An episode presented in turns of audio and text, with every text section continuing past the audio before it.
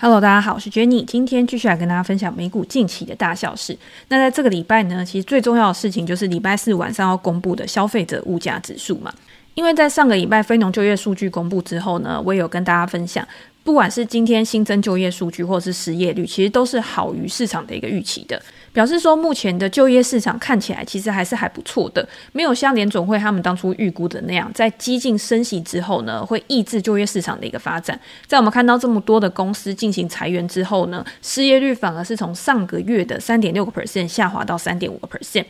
而且，如果大家去看细部的数字的话，激励市场反弹最重要的一个因素，就是发现说，平均的时薪它上升的增速，其实已经没有像大家预估的这么高了，甚至是比前一个月都还要放缓的一个情况之下，大家会觉得服务通膨的这个压力呢，可能在未来不会是主要的一个原因。那如果今天 CBI 它又是低于市场的一个预期的话，市场当然会很开心啊，他可能会觉得说，联准会的官员会不会因为这样子的一个因素呢，会导致他在今年的升息步调放缓，或者是呢，他在今年本来已经很很强硬的说，他二零二三年绝对不会降息嘛。可是，如果在经济前景比较不好的一个情况之下，有没有可能去扭转他们的一个态度，帮市场重新注入活水的这种感觉？但是，我觉得现在要去下论断，其实是太早的。就是我们要去预测说联总会他会怎么做，其实他也是在预测整个市场嘛。就像前两天我去中国信托去直播的时候，那个时候主持人就有问我说：“诶，我觉得到底会升到哪边？我觉得到底会不会衰退？”其实对我自己的操作来讲，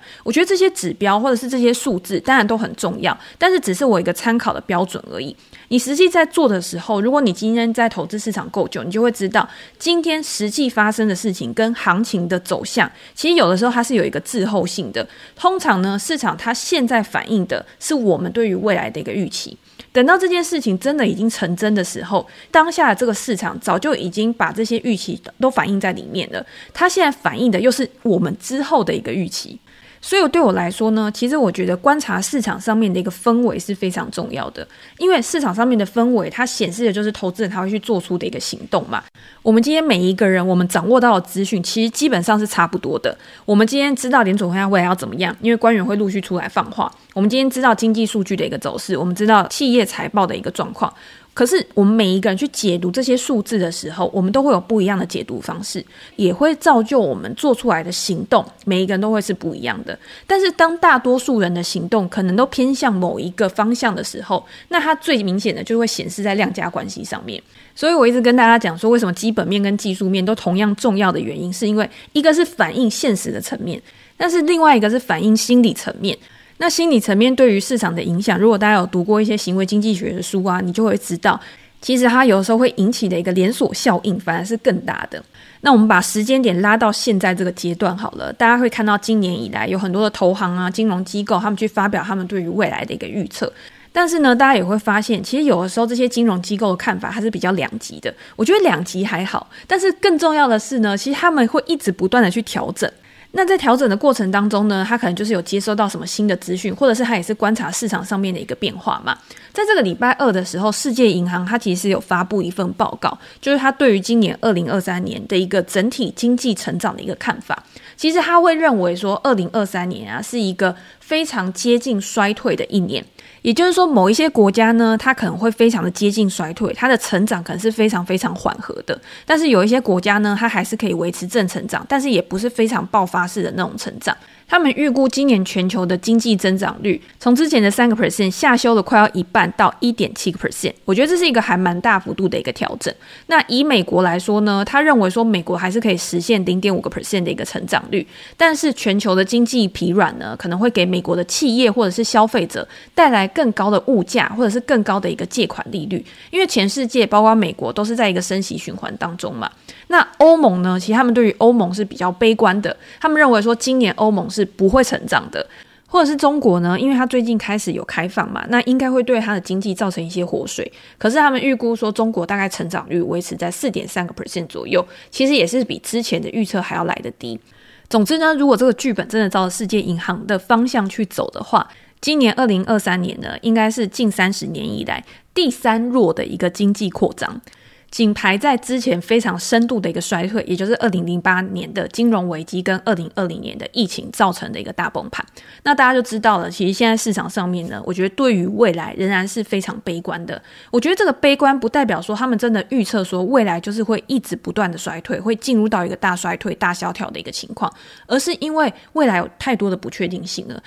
在这些不确定性之下呢，任何一个意外的事件发生，都有可能造成非常巨大的一个冲击，真的把整个经济体带到我们之前讲的深度衰退之下。这个也是现在还没有人敢提出一些乐观言论，对于前景十分看好的原因。因为只要发生了，假设俄乌风暴，它又开始有一个进一步的发展，那直接就把你打脸；又或者是呢，其他的一个地缘政治风险。或者是中美贸易战，它又有一个更高规格的一个对抗的时候，那一定会影响到资本市场，一定会影响到股票市场，那再度就是会打脸这些乐观看待未来的人。不过我也有发现，就是有一些金融机构，甚至是像 JP Morgan 的 Jamie Dimon，他也有出来去讲说，他认为未来的一个情况呢，可能不会到那么坏。我觉得当这些人他开始慢慢的态度有转向。开始做出一些不一样的评论的时候，大家也可以去关注说，是不是转折点可能即将要发生，或者是真的有什么事件是他们已经看到的，然后我们在后续呢，可以逐渐的在资本市场上面看到这些因素慢慢的在发酵。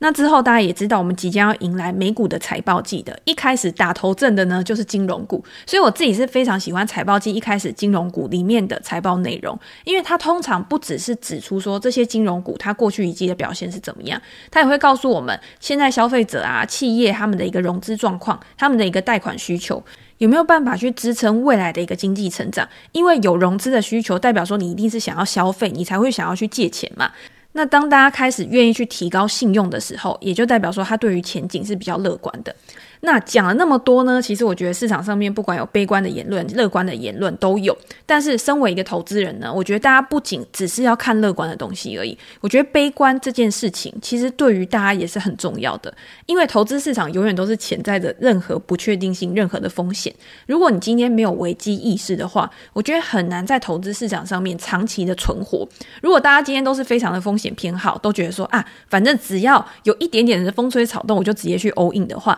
其实。你很容易是踩到雷。很容易一个不小心，你风险没有控制好的时候，你就是直接被踢出这个市场。所以我觉得常常有人会提出一些很悲观的言论啊，认为说未来会大崩盘啊，认为未来会经济衰退啊。我觉得他们的前提，或者是他们在讲出这些言论的时候，他们一定是不希望说未来世界真的会导向那种毁灭啊、灭亡这种情况，而是他们希望先提出预警嘛。我在最近呢，其实看了一本新书，那这本书呢是天下文化出版的，那它的作者就是末日博士卢。比尼，那大家知道，讲到末日博士，一定是他每次讲出来的言论都非常的悲观，非常的极端嘛。那这一本书的书名呢是《大威胁：未来经济十大趋势与生存法则》，大家也可以稍微猜得出来一点，就是卢比尼他可能又要出来去预言什么，未来有可能会。潜在的未爆弹会导致这个经济呢又开始陷入到极度衰退的一个状况。那整体来说呢，我觉得他书里面的内容当然是指向比较悲观的一面，因为他认为我们未来呢会再度的去迎接一个停滞性通膨的一个情况。所谓的停滞性通膨呢，就是我们在一个非常高通膨的一个环境之下，可是经济呢却停滞，没有一个很好的一个发展。这些呢都是因为很多因素去造成的。他也在里面呢提供了十大趋势。这十大趋势就是十大的风险。那这些风险呢，当然有没有可能可以解决，或者是有没有可能可以缓解？我觉得书里面并不是告诉我们说这一切都是无济于事，而是他希望提出这些言论，让大家去重视到，或者是让各国的政府去了解说，现在这个世界大概是什么样子。那如果你们今天肯努力。用一些政策面的因素去，我觉得去缓和这样的一个情况，又或者是身为投资人的我们在看这本书的时候，我们知道哦，有可能的潜在风险在哪边，那我们也可以先做好准备，做好准备呢，避免在危机发生的时候，我们的资产受到非常大的一个冲击。他这里面有提到一个非常重要的，他说你要了解经济的逻辑，才可以转危为安。转危为安呢，就是避免危险，然后让自己可以处在一个比较安全的一个境地嘛。虽然说，我觉得投资这件事情啊，你没有办法百分之百去避免掉风险。如果投资人今天想要一个完全安全、完全没有任何风险的投资的话，那你就必须要去接受一个非常低的报酬。那当然，大家也会提到，诶，现在美国的公债，公债大家都说是无风险的资产嘛，美国的公债可能也可以给你四个 percent 以上的一个报酬啊。那这样子其实也没有到很低呀。对，大家有没有发？发现一件事情，在过去一年啊，联准会急速升息的一个情况之下，过往四个 percent，你可能会觉得说这是一个蛮低的报酬，你不屑这个报酬，你觉得放在股市呢，一年可能可以给你带来十几二十个 percent 的报酬，所以你不会把你的钱去放在债市上面。可是现在你的心态已经完全不一样了，我们投资人的心态就是会随着这个外在环境的改变，你会去改变自己对于每一个资产的价值观，你会认为说现在的公债它是一个无风险的，它四个。你会觉得是一个很安全，对你来说很有安全感的一个资产。可是相对于股票市场，如果今天股票市场它可以给你七个 percent 的一个报酬，那相比于公债，它可能是还有多三个 percent 的一个额外报酬嘛。但是这个时候大家会去想喽，那我需要承担多少风险？在我预期会有七个 percent 的一个报酬之下，它可能中间不是一帆风顺的，就是到年底就直接给你七个 percent，它中间可能会有非常大幅度的一个震荡，可能上面十个 percent，然后再往下十个 percent，然后再往上再往下，你有没有办法去承受这样子的一个波动？我觉得在这种时期啊，也就是所谓的空头时期，大家就会在下跌的时候就一直觉得说啊，它还会继续再跌下去。他没有想到，其实股票投资是一个很长期的一个过程。如果你今天只想要做短 trade，就是你只想要做短线的一个交易。的话，那其实跟我们所谓的长期的一个平均报酬，它的一个相关性是不是很大的？在这样子的一个情况之下，你的考量标准、你的思考的角度都会不一样。那卢比尼在这里面，他当然他是一个经济学家嘛，所以他会以一个比较长期的一个趋势去做剖析。如果今天站在现在这个地方，我们往回看二三十年过去发生了什么事情，历史可以带给我们什么教训？我们再往前看二三十年，未来的世界会变成什么样子？这个才是这本书要给你的一个非常清楚的一个架构。那这一本书呢，因为它非常厚，所以我觉得我可能会用两集来分享这一本书。它刚好呢也有分成上下部。那第一部的主要内容呢，就是在讨论债务危机、人口结构失衡跟政策的失误。那第二步呢，在讨论金融、贸易、地缘政治、科技到环境的浩劫。最后再来告诉你说，这个灾难到底能不能避免？那我自己在看的时候，其实这本书你应该会看得蛮慢的，因为呢，每一个主题。其实都有很多可以去深思的一个点，它在里面，它可能是讲到了一个比较宏观的一个面向。可是，如果大家在看这本书的时候，你也去思考说，最近市场发生什么事情，有没有办法跟书里面的内容去做结合？如果今天是我的话，我如果是他，我会怎么样去思考后续的一个走势？我跟他的想法是不是一致的？有的时候你在看这种经济的书的时候，你看经济学家都有这么多一个学派了，你有没有一定要跟他有一样的想法？不一定，但是他只是提供给你一个额外的延伸思考，给你一个思路，或者是给你一个触发点，让你去了解说，面对这样的环境的时候。我们要做什么样的投资，对我们自己是最有利的？好，那他在第一章跟第二章的时候呢，其实我觉得他讨论的一个重点就是在债务的一个部分。其实我们之前在讲达利欧的书的时候啊，我记得是大债危机，还是他最近出的那一本，就是跟债务循环有关的。那利用那个时候也是把债务分成短期、中期、长期嘛，就是每一个债务它其实都是有一个循环的，都是有一个时间，你可以去归类说，哦，这个循环呢，它是属于一个比较小的循环，还是属于一个比较长期循环的一个转折？当然，我觉得小循环。对市场的一个冲击可能就不会到那么大，但是当大循环，也就是它已经走了这么长的一个趋势，它要面临到转折的时候，就会对这个世界或者是对这个经济造成非常大的一个冲击，有可能是完全经济结构的一个改变。我们过去习惯的一个金融状况，可能跟未来的金融环境是一个截然不同的环境。就像我们在之前的 podcast 里面有提到 h o r r Marx 的备忘录。Har Marx 那个时候是不是就讲？他说，过去四十年呢，因为低利率的环境，造就了一个市场的大多头，造就了一个资本市场非常非常大的一个融景，也让很多人因为资本市场，因为你投资股票而赚到非常多钱。其实他跟卢比尼在这一本书里面提到的论点，我觉得是非常非常类似的。但是我们在看的时候，我们就要想啊，好，那既然我们经历了那么长时间的大多头，现在已经不是一个低利率环境了，现在是一个高速升息的环境，甚至是未来一段时间可能都会处在四点多个 percent 的一个利率环境之下，有没有可能我们在投资上面有什么样的一个转变？那卢比尼在书里面呢，他就有提到一个很重要的事情。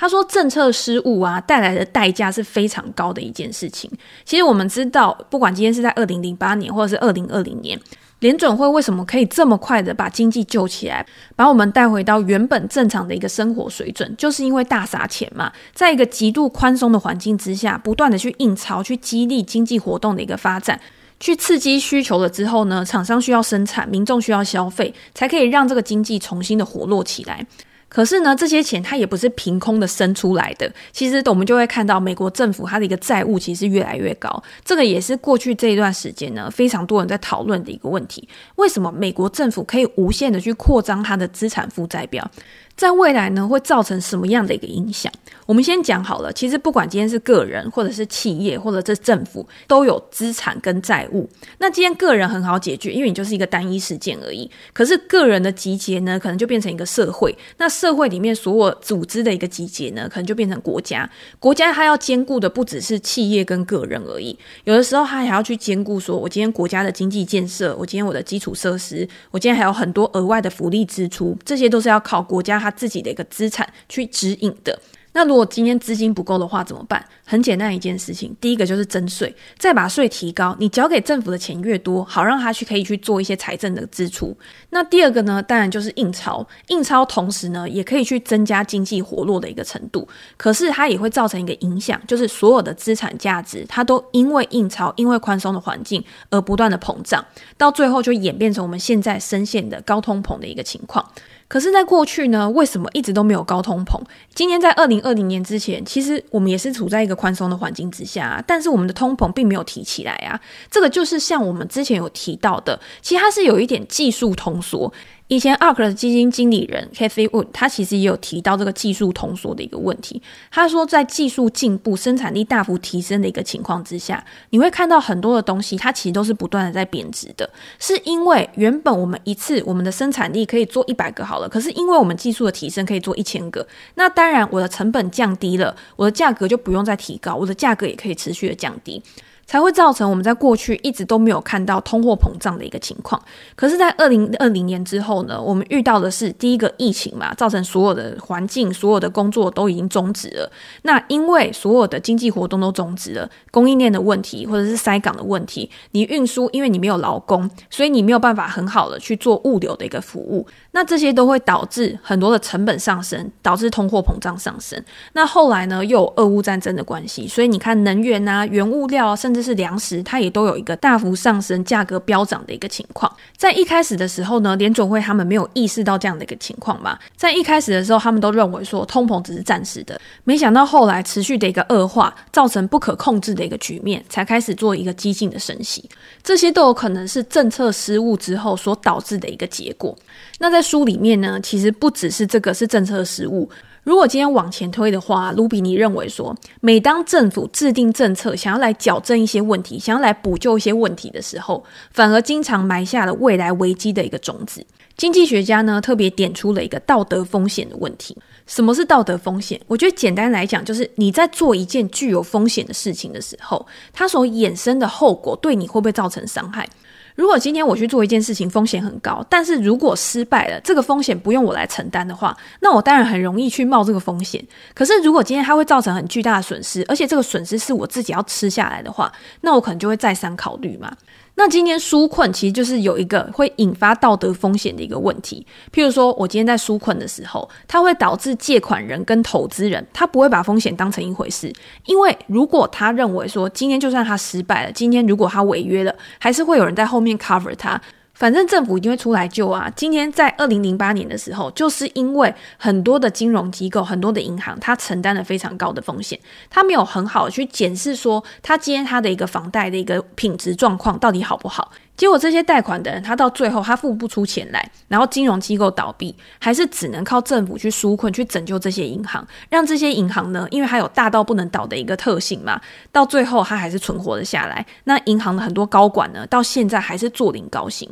大家会觉得说这样是很不公平的一件事情。可是那个时候呢，如果你今天是在整个国家利益的考量跟很多个人或者是企业的利益考量，他去平衡之下，他可能觉得去拯救这些金融机构，对于整个国家来说还是比较好的选择的话，那他还是被迫要去做这件事情。那到了二零二零年呢，其实卢比尼他也认为说，像之前我们非常红的 GameStop 的一个事件，那个时候大家都说嘛，就是散户要反推，然后去惩罚这些放空的避险基金。结果后来呢，整个情况其实可能不是像我们想的这么单纯。但是他认为说，GameStop 的这个事件呢，其实就有一点像是迷你规模版的从繁荣到衰退到崩盘的一个情况。他认为当初的 GameStop 的股价呢，其实有一点到泡沫的一个程度。就后来呢，GameStop 它的股价又开始疯狂的下跌嘛。那在下跌的过程当中，其实受害最大的是谁？其实还是一些散户。那这些散户呢，就像我们之前在二零零八年或者是在任何的金融危机之下。小虾米通常都是受害最大的一群，因为我们没有保障，因为我们不是像其他大鲸鱼一样，背后可能有一些可以有资助我们的力量，所以我们只能靠自己。一般的投资人其实也是，你今天要知道你承担的风险将会面临到什么样的结果，不管是好的结果还是坏的结果，你都必须要有一个认知，你才可以做出好的选择，你才知道你要在这一笔投资上面，你的资金配置要是多少。好。那今天呢，卢比尼他当然他是一个经济学家，他会有一个比较宏观的一个视野。我们再回到债务的一个部分，就是在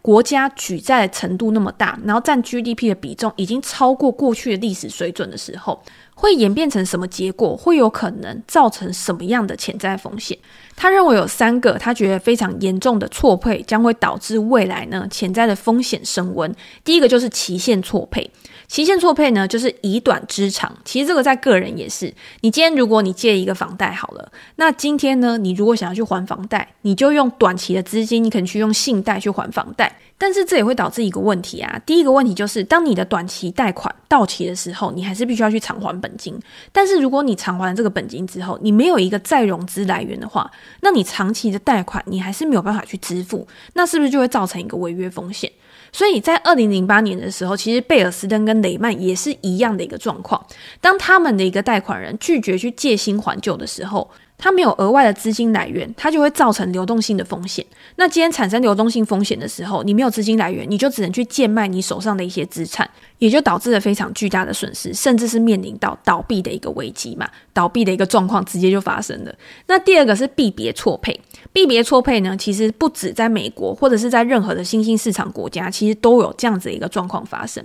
当本国的货币利率较高的时候，以外币借款就会显得比较便宜嘛。但是很多的新兴市场呢，都是采取盯住美元的汇率政策。当他们的本国货币的汇率被高估的时候，他们的出口商品价格也会下滑，那就会扩大贸易逆差。那如果你今天持续的贸易逆差的话，就会导致货币贬值。小型的新兴市场，如果今天是以美元计价的债务，它就会暴增，因为你今天你的货币贬值，你兑换到美元的时候，是不是你的债务就会变得更沉重？阿根廷的债务呢，在二零二零年的时候，其实就有违约嘛。那这个也不是他第一次违约了，是一九八零年以来第四次主权债务违约。其实它就是采用盯住美元的一个汇率政策，所以它的外债呢，其实都是以外币计价的。当阿根廷的披索贬值的时候，你换算成美元的债务，实际金额就会暴增嘛。那当然就有可能很容易因为这样子就破产。那第三个呢，是资本结构错配。资本的结构错配，其实就是你在分配资源的时候分配的不好，就会导致后面比较严重的一个情况。当公司陷入困境的时候，我们都会知道，今天在大环境不好的时候，如果一家公司它的负债权益比非常高的话，就表示它承担了非常高的一个债务风险，它的违约风险肯定也会相对比较高。你今天在时机好的时候，你债务规模大，市场上面其实不会有太多关注，甚至他也不认为说这是一个利空消息。但是当危机来临时候，或者是当利率开始急速上升的时候，债务过高的公司反而就会受到大家的一个瞩目，甚至是对他有非常大的一个质疑。今天不管是国家、企业或者是家庭都一样，其实你都必须要去注意说你的债务跟权益的平衡。权益其实就是净值嘛。今天你的资产跟你的债务还有你的净值，你的资产不一定全部都是你的财富哦，因为还还要看你到底有多少的负债。你要扣掉这个负债之后，才是你本身你拥有真正的净资产。所以今天不管你在衡量公司或者是国家的时候，其实也是一样。那如果今天我们用国家来看好了，当进口的支出，因为我们要进口货品，我们是不是就要支出？如果今天我们的进口支出大于我们的出口收入的话，这个国家就会出现经常账的赤字。那当有赤字的时候，你要怎么样去填补这个缺口？其实就像我们一开始讲的一样，第一个就是你可以去向国外借款嘛，你就可以举债，或者是由国外直接去投资你这个国家。那国外直接投资其实就像取得股东权益，在我们看公司的时候，这个股东权益呢，代表说其实这个公司你是有股份在里面的。所以今天如果是以国家对国家来说的话，有些国家它可能就会比较想要避免这样的一个情况，因为如果今天国内的资源或者是股权遭到外人掌控的时候，其实对这个国家来说，它也会变成是一种威胁。所以你会发现，其实国家政府它其实比较偏好用举债来去填补这个赤字的一个缺口。但是呢，又回到了我们刚刚讲的，如果你今天你的债务跟你的权益没有拿捏得好的话，其实，在现在这种不确定性比较高，在现在这种利率上升的一个阶段，有可能就会造成风险的一个升温，有可能会造成市场上面的不信任，利差加大的时候，那你的借款成本又会变得更沉重。那未来如果发生任何意外的事件的话，马上就有可能会造成非常非常大的一个冲击跟影响。所以这也是卢比尼他在书里面强调的。他说，当前的一个世界啊，当前不管是任何国家的一个经济社会，其实都有可能会造成债务的崩溃，而且这样的状况似乎是难以避免的。因为呢，不只是我们今天政策的一个失误而已，还有他下一章有提到的，他觉得人口也是非常重要的一个因素，因为人口结构的改变啊，会造成劳动力整个劳动力生产力的一个下滑。今天生产力的下滑呢，就没有办法去带动经济成长。那如果没有经济成长，未来要怎么样去支应这些庞大的债务，就会变成一个比较巨大的一个问题。那当然，我知道人口结构这个问题呢，在过去非常多跟历史啊、经济相关的书籍里面有讨论。但是如果以经济层面来讲的话，我们现在跟过去，大家现在很害怕，我们回到了过去大萧条的一个情况。一九二九年经济大萧条那个时候呢，整个世界其实就是处在一个乌云密布，然后非常惨烈的一个情况嘛。可是卢比尼认为说，现在跟之前不一样的是，大萧条时代啊，工业化国家的债务是比较少的，所以它举债的空间还很大。政府可以去举债，或者是增加税收来偿还债务。美国在一九三五年通过的社会安全法案，跟一九六五年通过的医疗法案，让他们退休的劳工呢，可以享有退休金跟医疗照护的一个保障。这个计划呢，是在劳动力持续成长的一个情况之下，你今天就算你退休的人口增加，但是还是一直有生产力、有资金的挹注，可以去维持社会福利的一个运作。可是现在呢，我们都知道生育率开始降低，人口老化变成当前趋势发展的一个主流嘛。在劳动力下滑、经济成长不容易的一个情况之下，潜藏的债务水准就会变成一个巨大的风险。卢比尼把这些未来需要支付的债务称为潜藏债务，它不是那种非常明确我们现在就看得到的，而是在未来会慢慢的发酵的一些债务。除了随着老龄化需要更多的社会福利开支之外呢，面对气候变迁产生的破坏性结果，你今天如果光靠提高税负是没有办法根本的去解决这些问题的。他在书中就有提到一个例子，他说以波兰为例，在一九五零年的时候，波兰还是一个就是年龄层非常非常年轻的一个国家，有一半的人口都在二十六岁以下，但是在今天，他们的年龄中位数已经达到了四十岁。在二零五零年的时候，中位数将达到五十一岁，而且总人口数在二零五零年将比一九九五年的时候减少六百万，只剩下三千两百万人。因为人口结构改变的关系，世界银行研究呢，波兰在十年之后，它的人均 GDP 将减少三分之一以上。这个就是我们刚刚讲的人口跟经济跟经济成长，它其实都是息息相关的。而且它这个绝对不是只是单一国家的一个问题而已。如果越来越多的国民所得都是要用在维持退休人口的生活，因为退休的人口越来越多，而不是用在年轻工作者身上，没有办法投入在创新跟产出上面，那今天薪资的收入跟劳动人口的下滑，都将导致经济出现问题。相比于欧洲、美国的问题，反而是比较轻微的。为什么会有这样的一个情况呢？是因为美国有非常多的移民人数，它现在移民人数的增加呢，使得美国的总人口还没有到减少的一个状况，但是它的退休人口负担依然是非常非常的沉重。美国的医疗保健支出也相当重，估计在二零二八年之前呢，美国的医疗保健支出将以每年五个 percent 的平均成长率上升。所以今天投保人数它也会持续的增加嘛，那它未来的一个医疗保健的支出也会更快的去成长，更快的变成一个政府的一个负担。所以这个都是政府他在制定相关的政策的时候，他在研讨到底要怎么样去改变他自己的税收规划，改变他自己的一个经济结构的时候，都要去考虑到的一个面向。这个时候就可能可以讨论到移民政策的一个问题。大家就知道，之前在川普在位的时候，其实他对于移民政策就有非常大的一个变化嘛。那到现在呢，其实可能拜登他也没有对移民政策有一个很好的规划，或者是有什么嗯不一样的一个发展。